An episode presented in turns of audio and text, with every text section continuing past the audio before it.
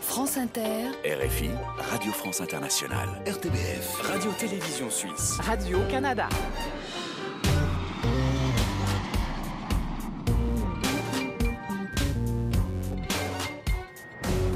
Bonjour à tous, soyez les bienvenus dans la librairie francophone estivale. Merci pour votre fidélité.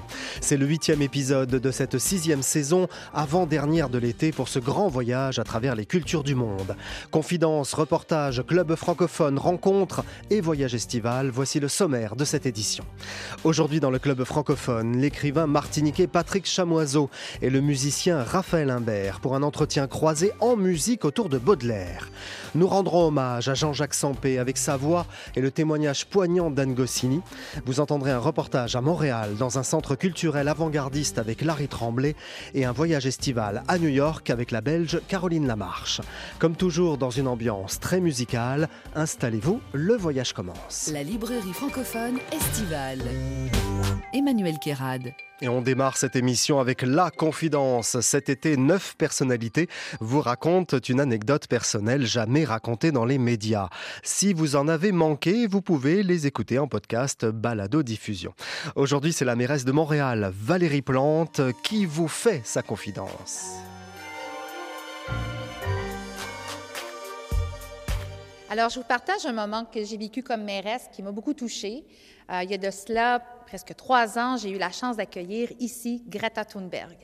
Et Greta avait refusé toutes les rencontres avec des politiciens, mais elle a dit oui, je vais aller voir la mairesse Valérie Plante parce qu'elle savait à quel point euh, les changements climatiques, c'est important pour moi, puis les gestes concrets que l'on pose.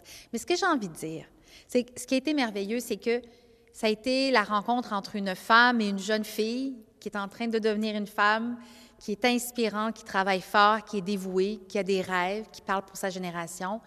Et moi, ça m'a beaucoup inspiré. On a passé un très, très beau moment ensemble et puis euh, ça va être parmi mes très beaux souvenirs de mairesse. Valérie Plante qui a publié son histoire de femme politique en BD aux éditions XYZ. On reste à Montréal et on va au Centre Phi, un lieu culturel avant-gardiste à un kilomètre de l'hôtel de ville de Montréal, avec le grand écrivain Larry Tremblay qui a publié un livre sur Francis Bacon. On se met dans l'ambiance sur la musique de la québécoise Ariane Moffat.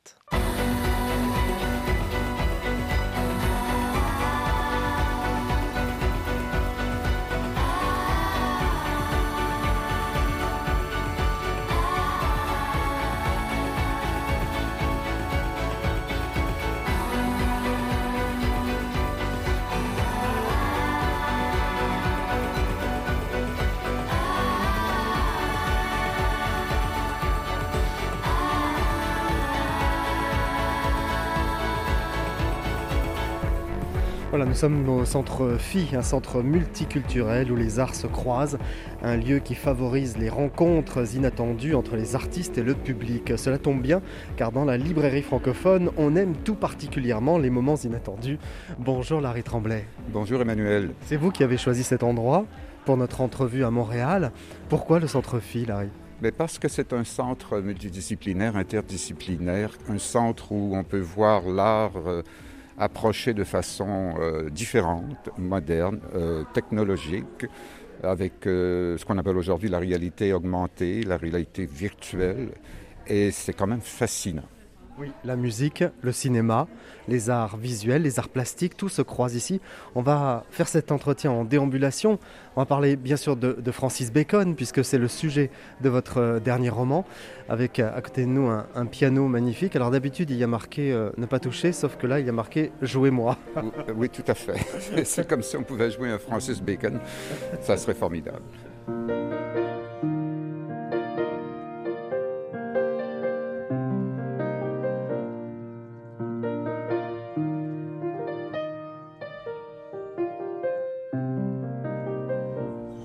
Voilà, on est monté dans une autre salle à l'étage. Alors c'est très étonnant parce que il y a des couleurs vives. La salle rouge, là juste derrière, une salle bleue. Et puis là, un endroit tout éclairé. Alors Larry, vous avez écrit un roman fascinant sur la vie de Francis Bacon.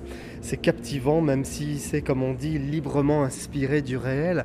À quand remonte votre passion pour cet artiste irlandais? Euh, écoutez, ça remonte à très très longtemps. Alors que j'étais jeune metteur en scène, euh, au début des années 90, euh, j'avais demandé à un scénographe de s'inspirer d'un triptyque de Bacon pour en faire le décor, le décor de ma pièce. Et je crois que c'est comme ça et à partir de, de, cette mise en scène que ma fascination a commencé pour l'œuvre de Francis Bacon. Alors vous racontez effectivement sans embâge hein, sa vie amoureuse qui commence sur une sorte de malentendu et qui va basculer dans la violence physique. Ben, et, oui, euh, c'est violent du Bacon. Euh, c'est ce qu'il voulait lorsqu'on regardait ses œuvres picturales. Il voulait qu'on ressente des sensations. Et euh, sa vie était aussi un parcours de sensations très souvent violentes. Et je me suis laissé inspirer par une anecdote qu'il a racontée à des journalistes, à savoir qu'un soir, alors qu'il dormait dans son atelier, un cambrioleur a fait irruption. Et au lieu d'appeler la police, ben, il, s'est retrouvé dans son lit avec, euh, avec le cambrioleur. Alors c'est vrai cette histoire ou pas? Mais Écoutez, moi je ne la crois pas, mais il l'a tellement raconté ça. que j'ai fini par le croire. Parce, mais en même temps, il, euh, Francis Bacon était quand même assez mythomane. Ouais. Donc c'est pourquoi ouais. je, je, je, garde un petit doute en moi. Alors il y a quand même cette euh, relation avec euh, George Dyer qui est euh, son amant principal, hein, puisqu'il a eu beaucoup d'aventures, mais aussi un personnage qui sera son modèle. C'est le modèle principal de Francis Bacon. Oui, et ça, ça m'a fasciné. J'ai trouvé aussi que c'était un, élément important pour euh, construire un roman.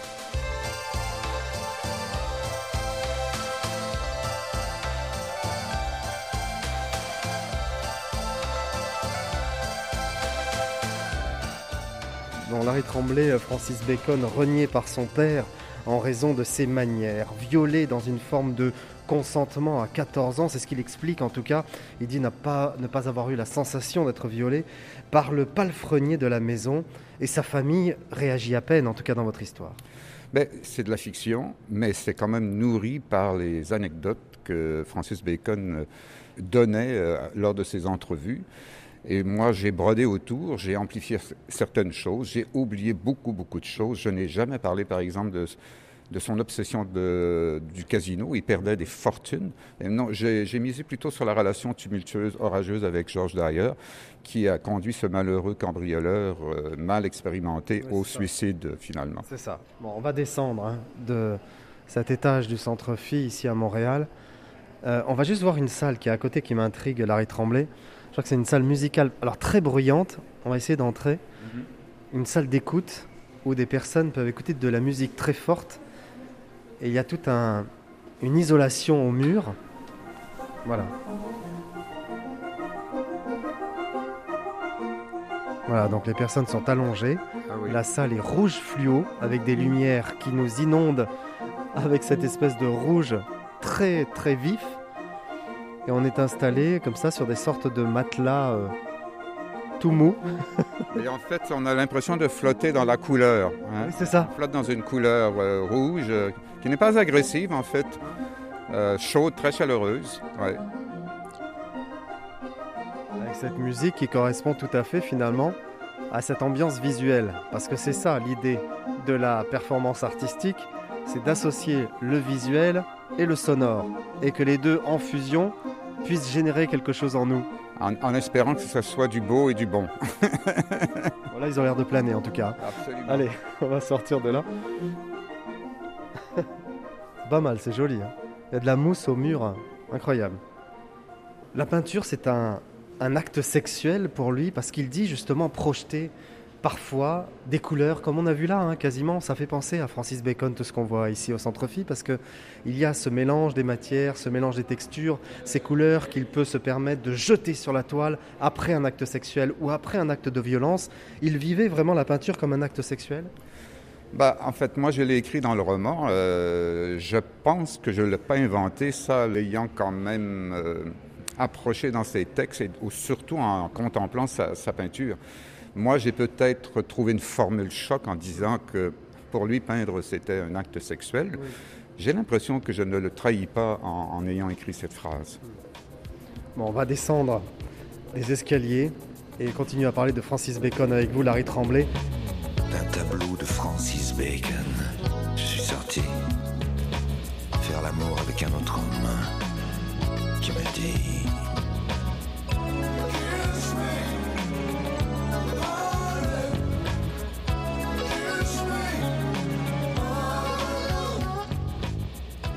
faut le dire, euh, Francis Bacon était masochiste et il recherchait les coups. Et je crois que se faire cambrioler par un petit escroc euh, aux allures de boxeur, ça lui a plu tout de suite. Malheureusement, le rapport s'est inversé entre ces deux hommes, puisque dans le fond, c'est Francis Bacon qui était le sadique, si on peut bien comprendre le roman. Au départ, on croit effectivement que c'est le cambrioleur, mais c'est lui. il va dire d'ailleurs qu'il va regretter, parce qu'il est allé trop loin. Il impose à d'ailleurs d'être euh, un modèle euh, nu ou bien à demi-nu, avec euh, des barésilles, en érection totale, ou bien en slip, avec cette capacité finalement de pouvoir le taper. Donc il va finir par le convertir à, à son mode de vie. Absolument, il en fait son objet de prédilection et je pense que Georges d'ailleurs en a beaucoup souffert, surtout que il se sentait perdu dans le milieu artistique londonien où euh, Francis Bacon euh, gravitait et dont il était aussi le, roi assumé, avec euh, tout l'argent qu'il dépensait autour de lui. Il invitait beaucoup de gens et il, était toujours aussi très grand euh, comment je pourrais dire, buveur, beaucoup de champagne en tout cas. des litres de champagne. oui, beaucoup, très impressionnant. Et c'est très impressionnant aussi que Francis Bacon ait pu vivre aussi longtemps avec tout ce Jusqu'à 83 ans. Hein. Ah oui, c'est oui, quand même formidable. et, qu'il ait quand même eu de jeunes amants euh, très tard aussi.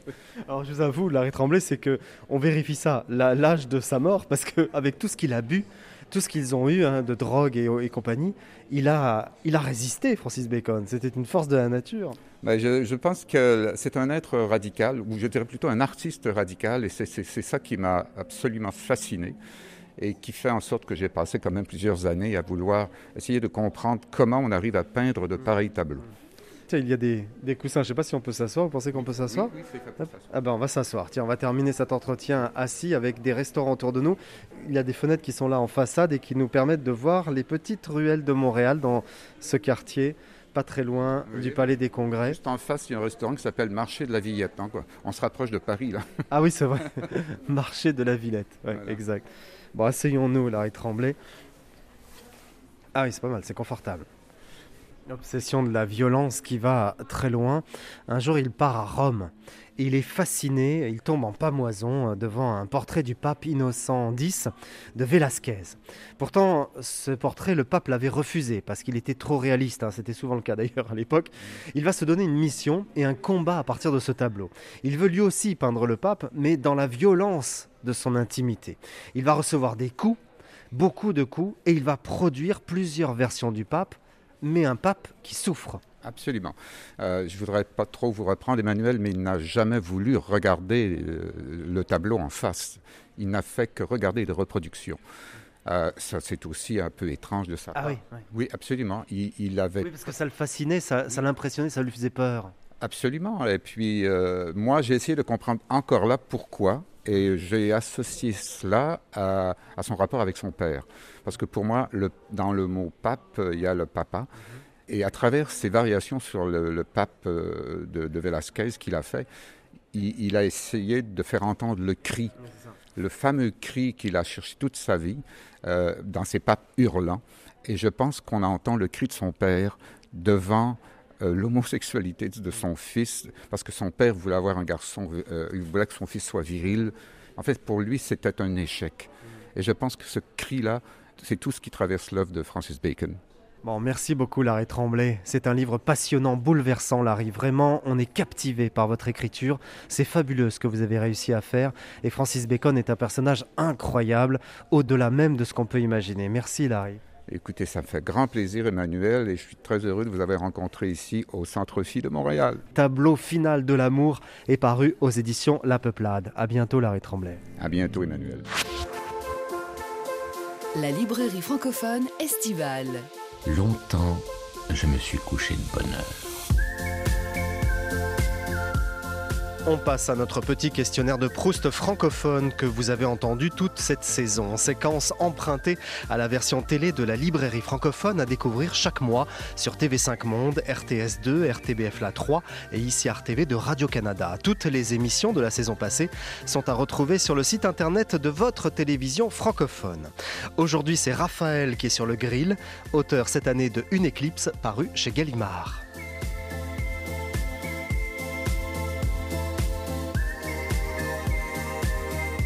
Le livre classique que vous avez aimé le plus Francophone. Oui. Oui, alors euh, je dirais euh, La prisonnière de Proust, parce que c'est le questionnaire de Proust. Alors comme ça, c'est vraiment, je fais au plus simple. Nickel. Au plus simple.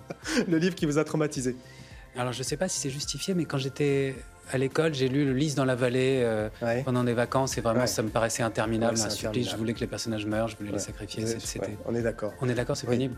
Le disque francophone que vous pouvez écouter en boucle. Le beau bizarre de Christophe.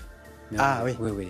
Magnifique. J'adore ce disque. Très bien. Magnifique. Le peintre ou le sculpteur que vous appréciez tout particulièrement Alors, mon peintre préféré, je crois que c'est un peintre belge qui s'appelle Léon. Spilart, Ouais, je sais pas ouais. si vous voyez, c'est magnifique. C'est ouais. des marines ou des personnes ou des fin du 19e siècle et c'est, je sais pas, rétro-futuriste, très beau, très étrange, presque dessin animé, mais sublime. Le plat et la boisson que vous préférez? La boisson, Ouais. un, Le- euh, le gin. Le gin? Le gin, Gin pas francophone, tonic mais ça vient de Non, non, ça va, comme non, ça. donc, Les on baies de est- Genièvre, alors le Genièvre. On peut faire des cocktails au gin très francophones. Et, euh, et, euh, et le plat, je sais pas, un œuf à la coque, j'aime bien. Ah oui, c'est vrai, que- vous aimez les œufs. Bon, allez, on termine avec l'objet auquel vous tenez le plus. Cette bague. D'accord. La bague que j'ai à mon doigt, c'est ma femme qui me l'a offert. C'est un petit ours polaire. C'est un camé romain. Parfait. Un très vieil ours polaire. Très vieil ours polaire. Très vieil ours polaire. Vous deviendrez ours polaire peut-être un jour. Peut-être qu'elle voit en moi un ours polaire. Ouais, c'est pour ça. ça, qu'elle m'a offert. Je pense que c'est- j'ai tout de l'ours polaire. Bon, merci beaucoup, Raphaël. Radio-Télévision Suisse. RTBF. Radio-Canada. France Inter. RFI. Radio France Internationale. Et voici le club francophone avec Patrick Chamoiseau et Raphaël Imbert. La librairie francophone estivale. Emmanuel Guérard.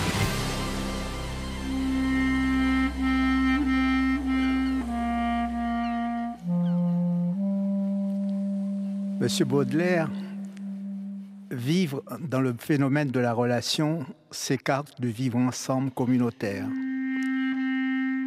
Cela revient à exister non plus dans des absolus de tradition, de culture, de fixité identitaire, de symboles unanimes, de langue sacralisée, mais dans l'échange, le contact, la rencontre, le devenir permanent ou la forme communautaire cède le pas aux alliances évolutives de l'urgence, du rêve et du combat, celles que fondent nos expériences individuelles dans la matière du monde. Et la matière du vivre en relation, la musique du vivre en relation n'est autre, Monsieur Baudelaire, que le jazz. C'est là notre modernité.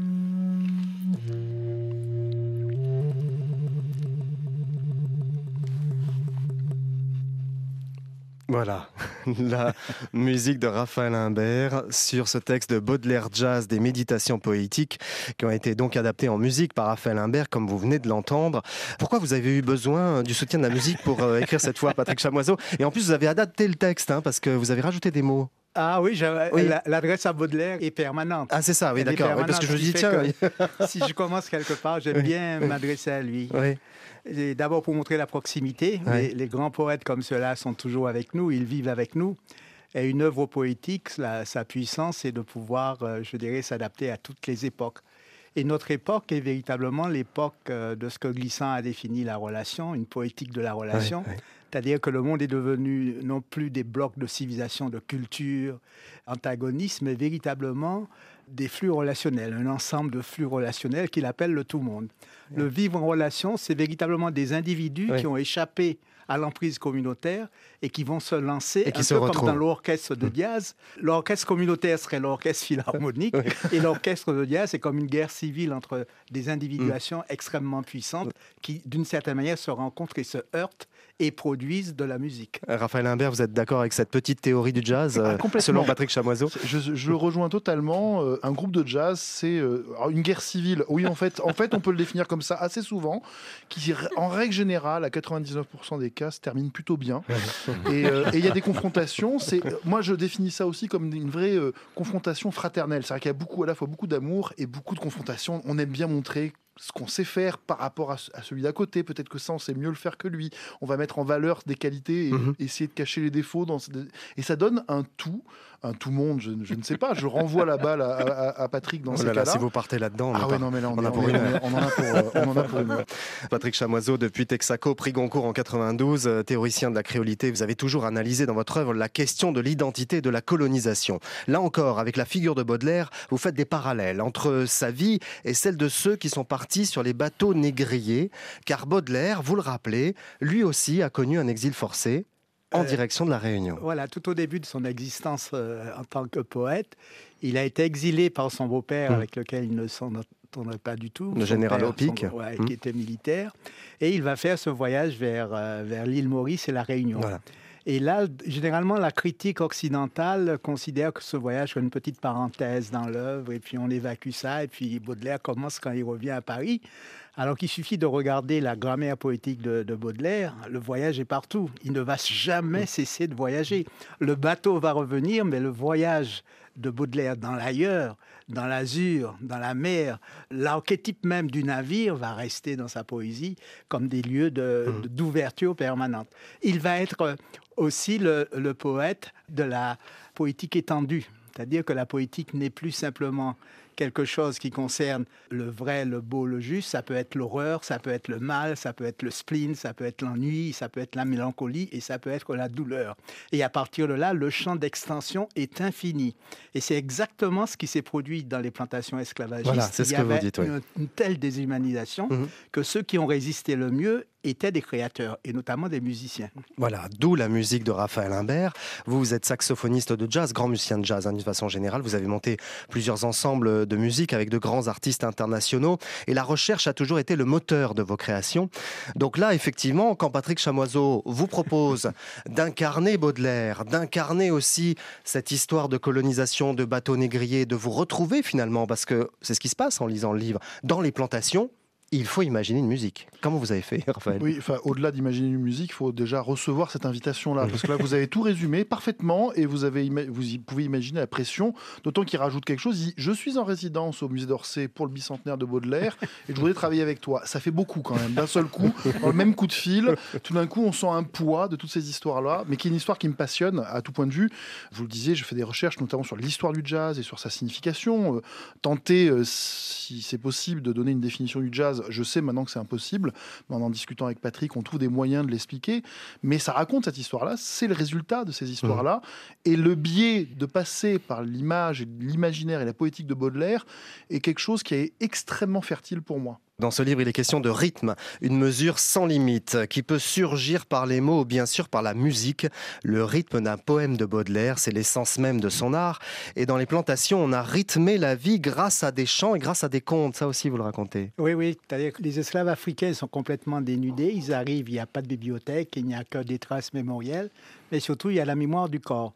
Ce qui fait que celui qui va entrer en réhumanisation, il va chercher ce qui lui reste comme humanité, c'est-à-dire son corps. Et ce sera la mémoire du corps qui va faire le premier résistant, donc la danse. La danse va amener le tambouillet, donc la polyrythmie mhm. africaine. Je ne sais pas si vous avez déjà entendu le tambour, mais la polyrythmie déconstruit la perception que l'on a du réel. Le tambouillet plus le danseur, ça donne le chanteur, et par la suite, le langage du conteur. Mais quand on voit les textes de Baudelaire, quand on lit Baudelaire et quand on voit comment il explose les, non seulement les formes harmoniques, mais comment dans la langue française la plus cornélienne ou la plus racinienne, il va introduire de des choses absolument triviales, des choses vulgaires. Et les choses vulgaires elles-mêmes prennent une, une, ampleur, une ampleur poétique qui est absolument incroyable. C'est exactement ce qui se passe, par exemple, quand il va nous décrire une charogne au soleil et que cette charogne devient le lieu de parfum poétique hmm. absolument pénétrant. La notion de nudité est aussi fondamentale, Patrick Chamoiseau. C'est par le dépouillement que l'on se révèle à la vie. Baudelaire a compris cela au sens propre comme au sens figuré. Hmm. Il faut savoir que quand il arrive euh, sur l'île de la Réunion, la première chose qu'il va faire, c'est d'aller acheter des livres. Hmm. Sauf qu'il n'a pas d'argent et qu'il est complètement fou, Baudelaire. Il y a cette anecdote qu'on a déjà racontée avec Baudelaire qui se dénude, qui donne ses vêtements au libraire et qui revient au bateau complètement à peau Et donc le, capitaine, le capitaine du bateau, euh, déjà qui est pas très heureux d'avoir cette hurluberlu, le voit arriver nu, il dit non mais ce type est complètement fou. Donc voilà, on est sur ce dépouillement, ce dénuement aussi, Patrick Chamoiseau. Un tiers des fleurs du mal ont été composées à la Réunion, hein, on dit cela. Et il y a ce texte sur la nudité, page 60, Raphaël Imbert. il fait des allers-retours, Raphaël, entre le plateau et son poste euh, installé avec un, un banc noir et sa clarinette. Mais pensez à cette autre nudité. La mort massive et symbolique de millions d'hommes dans la cale des bateaux négriers. Ce dépouillement de toute capacité humaine dans un magma de chair et de ferrure.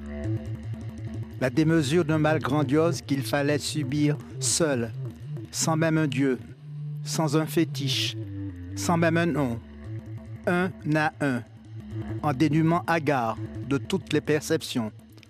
La projection tragique dans une blessure du monde, à charge pour chaque survivant d'inventer sur l'autel de sa nudité même des capacités vierges et des puissances nouvelles. Monsieur Baudelaire, dans les arcanes de votre création, il y a ce dépouillement, vécu, construit, enduré, qui refuse même les voiles des drogues artificielles. Une nudité quasi mystique qui vous rapproche de l'inconnu et vous impose des divinités neuves, autrement génésiques, à commencer par celle de la beauté.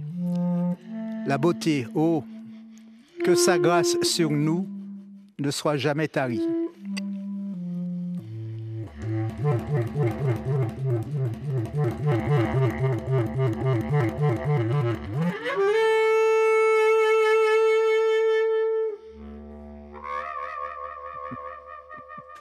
Incroyable, Raphaël Humbert, magnifique musique sur ce texte de Patrick Chamoiseau. Oui, on peut applaudir effectivement Monsieur Baudelaire. Dites-vous, Patrick, la créativité est toujours une réhumanisation. Vous êtes d'accord avec ça, évidemment, Raphaël Humbert Oui, complètement. Et le, biais de l'improvisation dans le jazz raconte euh, et observe les mêmes, euh, les mêmes phénomènes que Patrick euh, décrivait. C'est-à-dire que le jazzman, c'est quand même celui qui transforme le beau en lait musicalement, dans l'histoire de la mmh. musique, c'est quand même celui qui connaît la musique, dont on interdit d'une certaine manière, puisque esclave, descendant d'esclave, de jouer la grande musique qui va la transformer, et notamment en utilisant, vous avez vu mon petit son d'après, c'est un son harmonique, c'est pris, ça pourrait être pris pour, comme un couac, comme un canard. C'est comment on utilise ces accidents et ces éléments de, de laideur pour transformer et transformer cela en beauté. Bon, vous reviendrez jouer un titre intégral un jour, Raphaël. Vous êtes d'accord Grand plaisir. Allez, on vous invite quand vous voulez. Vous êtes ici chez vous parce que c'est magnifique. Et c'est vrai qu'on a eu un tout petit aperçu parce qu'il y a les lectures, évidemment, c'est un autre exercice, mais vous viendrez jouer. D'accord Ah, mais quand Vous voulez. Merci Patrick Chamoiseau. Merci, Raphaël Imbert. Vous restez bien sûr avec nous. Baudelaire Jazz, méditation poétique et musicale est paru aux éditions du Seuil. Et merci Patrick pour votre fidélité à la librairie francophone. Je salue toute la Martinique à laquelle nous sommes très attachés, vous le savez. Merci à vous.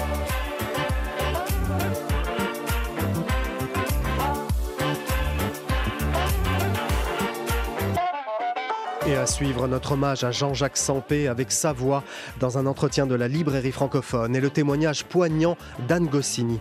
Notre voyage estival vous emmènera ensuite à New York avec la belge Caroline Lamarche. Avant cela, voici le nouveau titre de la chanteuse lilloise Emma Peters.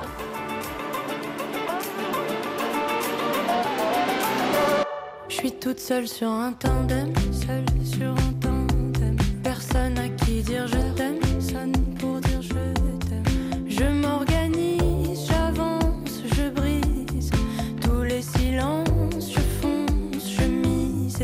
Ciel de Paris m'entraîne à la ramasse sur les quais de Seine. devant,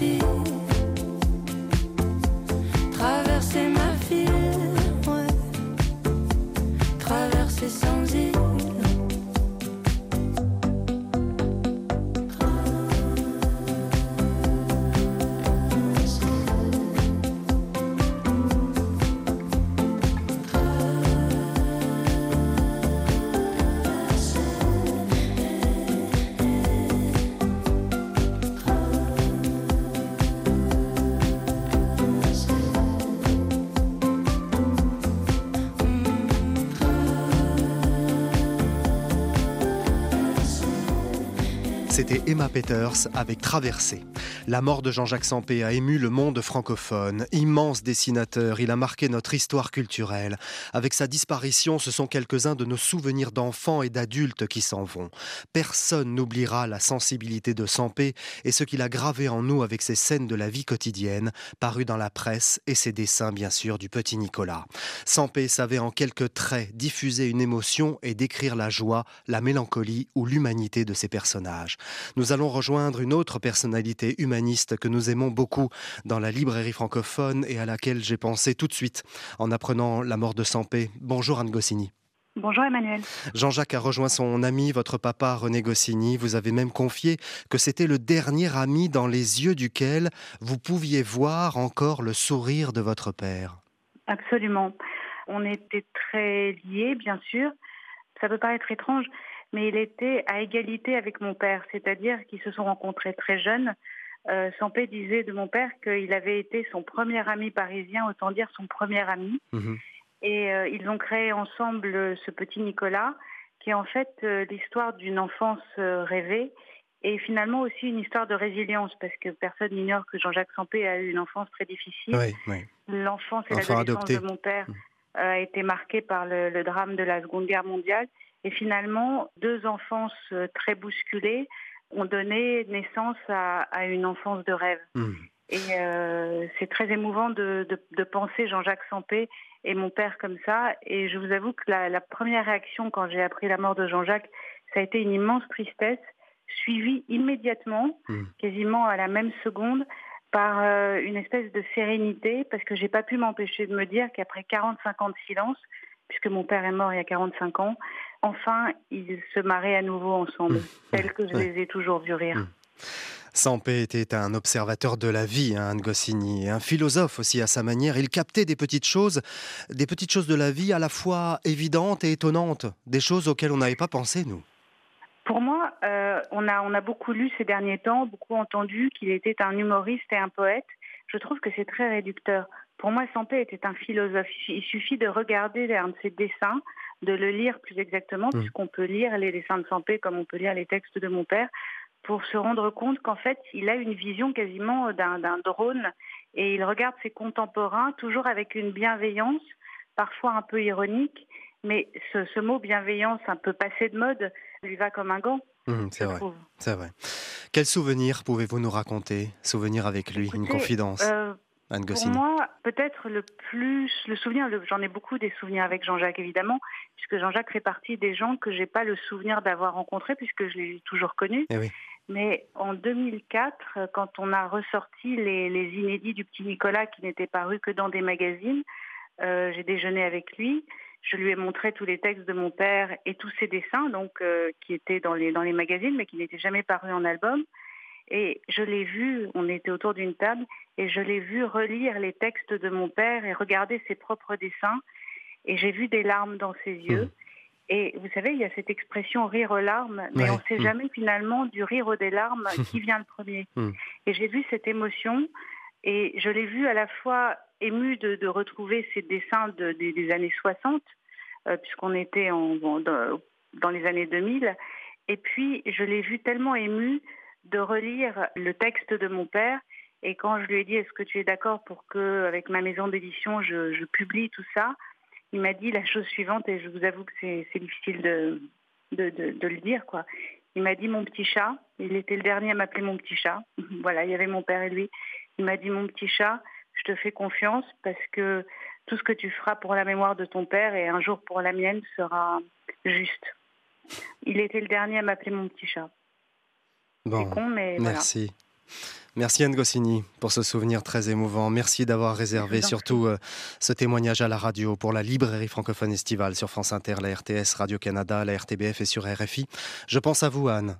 Merci Emmanuel. À très bientôt. À très vite. Voici la voix de Jean-Jacques Sampé avec un extrait d'un entretien pour la librairie francophone en 2010 au Festival de la BD d'Angoulême. Un moment suspendu, très doux, très délicat, sur le fil, comme ces personnages. Si je ne trouve pas d'idée, une journée. Il faut que je reste comme ça. La librairie francophone. Le seul mérite réside dans la ténacité. C'est pas du tout dans le talent. Moi, je crois pas à tout ça. Non, c'est uniquement euh, le fait de se dire euh, j'y arriverai quoi qu'il arrive. Emmanuel Kérad. Bonjour Jean-Jacques Sampé. Bonjour. Merci beaucoup de nous avoir accordé euh, cette interview exceptionnelle ici à Angoulême. Les ah. éditions de Noël ont publié récemment l'intégrale de vos dessins réalisés pour la célèbre revue The New Yorker, euh, revue à laquelle vous collaborez d'ailleurs depuis plus de 30 ans. Vous avez réalisé 101 couvertures que l'on trouve dans ce 100p à New York. Ici, le monde de la BD vous rend hommage cette année.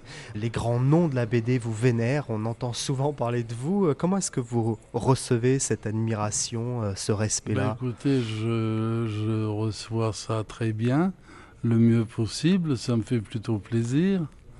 Vous savez, c'est comme la peinture, il y a différentes euh, disciplines.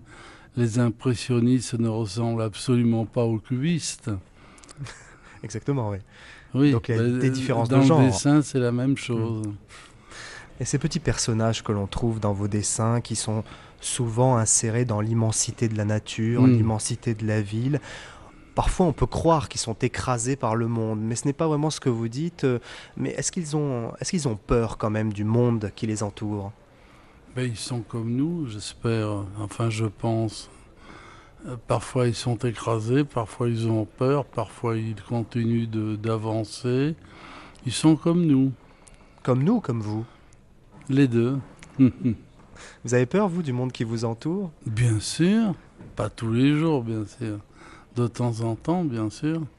L'information, par exemple, ça vous angoisse? Vous n'auriez pas pu faire du dessin euh, d'actualité? Ah, j'aurais jamais pu, non.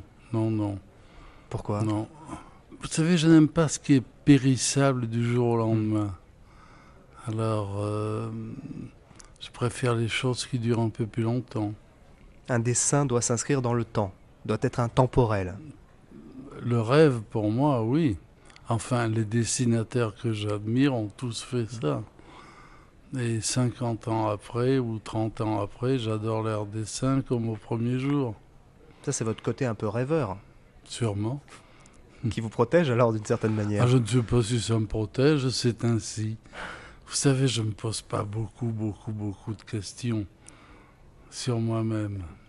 Nous, en tout cas, on s'en pose quand on regarde vos dessins et on ah, se raconte forcément une histoire. Avec tous les détails qu'il y a, on arrive à se construire une histoire. J'ai encore fait l'essai là récemment en regardant Sampé à New York et à chaque fois, on est plongé dans une histoire. Est-ce que vous-même, Jean-Jacques Sampé, vous vous racontez à vous-même une histoire avant de dessiner? Oh, ça m'arrive, oui, oui, oui, ça m'arrive. Et puis après, je veux que le dessin colle avec l'histoire que je me suis racontée. Ça, c'est un autre travail, c'est pas toujours facile. Et combien de temps pouvez-vous passer à, réaliser oh, un dessin? Ça peut varier de un ou deux jours à trois semaines, un mois. Hein, Sur un seul dessin? Ah bah oui, parce que je recommence souvent. Oui, oui, oui. Oui, mais je suis pas le seul. Hein. Et qu'est-ce qui attire votre attention alors? Ce qui m'attire mon attention, moi. Dans la oh, rue C'est le. Je trouve c'est le courage des gens. Je trouve que les gens sont très courageux. Ça me touche beaucoup. Dans leur vie courante? Dans leur vie professionnelle Oui, oui, dans la vie, oui, la vie courante, la vie professionnelle, dans tout. Les gens, tous les jours, s'accrochent. Je trouve ça très émouvant. Mais vous vous êtes accroché, vous? Quand vous ah êtes arrivé bah à New York bah dans les années 60, euh, eh bien, il a fallu trouver sa place. oui. Vous êtes ému par votre parcours? Voilà. Tout est très compliqué. Les gens passent leur temps à essayer de trouver des solutions à des problèmes qui sont très souvent très importants et très difficiles. Mais ça, c'est la vie, ça, Jean-Jacques Sampé. Ben oui, mon tout temps. c'est la vie. Oui, oui, mais, mais la vie m'a toujours étonné. Je suis pas le seul. Il y a un dessin étonnant dans ce Sampé à New York, paru chez De Noël. À un moment, euh, c'était le 25 novembre 1996, en tout cas pour une publication datée du 25 novembre 96, vous avez dessiné un ange qui accompagne un homme sur le trottoir de New York. Il y a un ange comme ça majestueux qui, qui couvre quasiment un, Un, mur ange entier. protecteur, oui, C'est ça, un ouais. ange gardien, oui. Et pour vivre dans une grande ville, on a forcément un ange protecteur. Oui, parfois on a l'impression qu'on est protégé par quelque chose. Là, je crois qu'on se fait des illusions. Mais enfin, c'est agréable, ce genre d'illusion. Peut-être qu'ici aussi, nous avons des anges protecteurs et qu'on n'en est pas conscient. Peut-être que le plafond va s'effondrer. C'est possible, tout peut arriver oui, à tout moment. Je ouais. me glisserai vite sous la table au moindre craquement. Comme vos personnages. Oui, bien sûr. Ouais. Et alors dans ce cas-là, le dessin, il serait comment? On verrait euh, cet espace-là, ici à Angoulême, euh, complètement délabré, et puis un petit personnage sous la table, mis en lumière par la couleur, par votre euh, luminosité de trait. Ben alors là, si, c'est le, si le petit personnage c'est moi, je le ferai le plus confortable possible. Vous vous imaginez comment en dessin? En dessin, moi, comme un- une sorte de, de, de dilettante un peu, de, de type un peu à côté. Toujours un peu à côté. À côté du monde. Oui, à côté, oui. Merci Jean-Jacques Sampé. Merci. Merci, au revoir.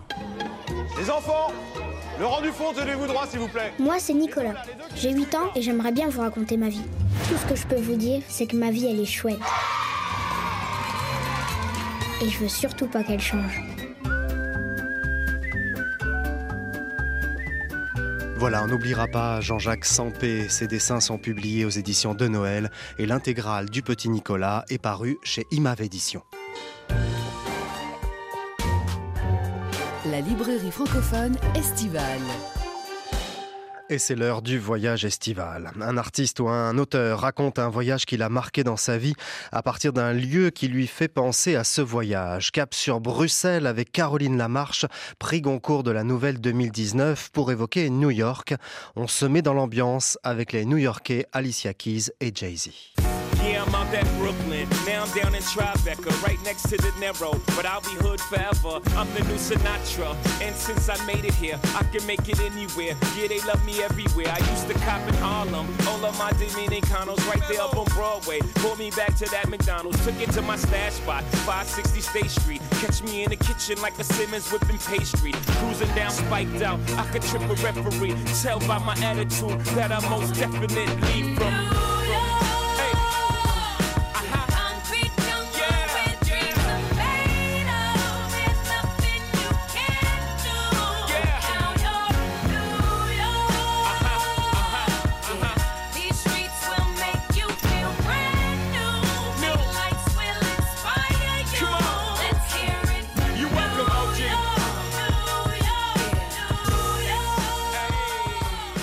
Le voyage estival de Caroline Lamarche, ici en Belgique. On va partir à New York avec vous. Bonjour Caroline.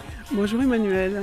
Alors un voyage qui vous a marqué dans votre vie, c'est celui de New York. Un jour, vous allez dans un musée incroyable. Alors oui, euh, je suis invitée par euh, le cahier dessiné Frédéric Pajac à faire un dossier sur Kiki Smith, une grande euh, artiste américaine. Et je prends dix jours là-bas, sur place, et je visite évidemment tous les musées, tous les parcs. Et c'est un éblouissement. C'est la première fois que j'arrive à New York. Et donc, euh, j'ai eu l'idée ici de vous emmener à Bruxelles au musée euh, d'histoire naturelle, parce que un des chocs de ma résidence new-yorkaise, a été en effet le musée américain d'histoire naturelle, au bord de Central Park. Alors qu'est-ce qu'il y a dans ce musée? C'est vrai qu'ici on a un dinosaure majestueux, monumental comme on dit, qui est à l'entrée de ce musée. On a un bâtiment qui est très ouvragé, avec euh, une façade très particulière, très chargée, un peu à l'américaine, effectivement. Plutôt moderne, en fait. Très moderne. Euh, tandis que le musée à New York est plutôt, je dirais, néoclassique, euh, selon mon, mon souvenir en tout cas. Et ici, il faut savoir qu'en Belgique, ici, ce musée dépend de l'Institut de sciences naturelles euh, nationale, royale, et que nous avons les collections parmi les plus riches du monde. C'est-à-dire qu'au niveau européen, on est le troisième euh, institut le plus riche en collection en Europe et un des dix plus riches au monde. Évidemment, je pense que New York, c'est encore un, niveau au-dessus. Et ce qui m'a frappé surtout dans ce musée, qui m'a ébloui, ce sont les diaporamas. Il y a une salle entière qui a été faite dans les années 40 avec 43 vues, avec des animaux, des mammifères empaillés de l'Amérique du Nord, dont certains sont en voie de disparition d'ailleurs, comme l'ours blanc ou l'ours brun, admirablement naturalisés et posés en action, chassant, ou hurlant la lune, ou bien euh, buvant dans un cours d'eau, dans un paysage peint à la main, admirable. Ça a été un moment de rêve absolu et aussi d'immersion dans l'univers des livres de ma jeunesse, en fait. Euh, James Olivier Curwood ou bien Jack London, et un monde encore euh, où on imaginait que la nature serait éternelle, en fait. Merci beaucoup Caroline Lamarche. Merci Emmanuel, à bientôt. À bientôt.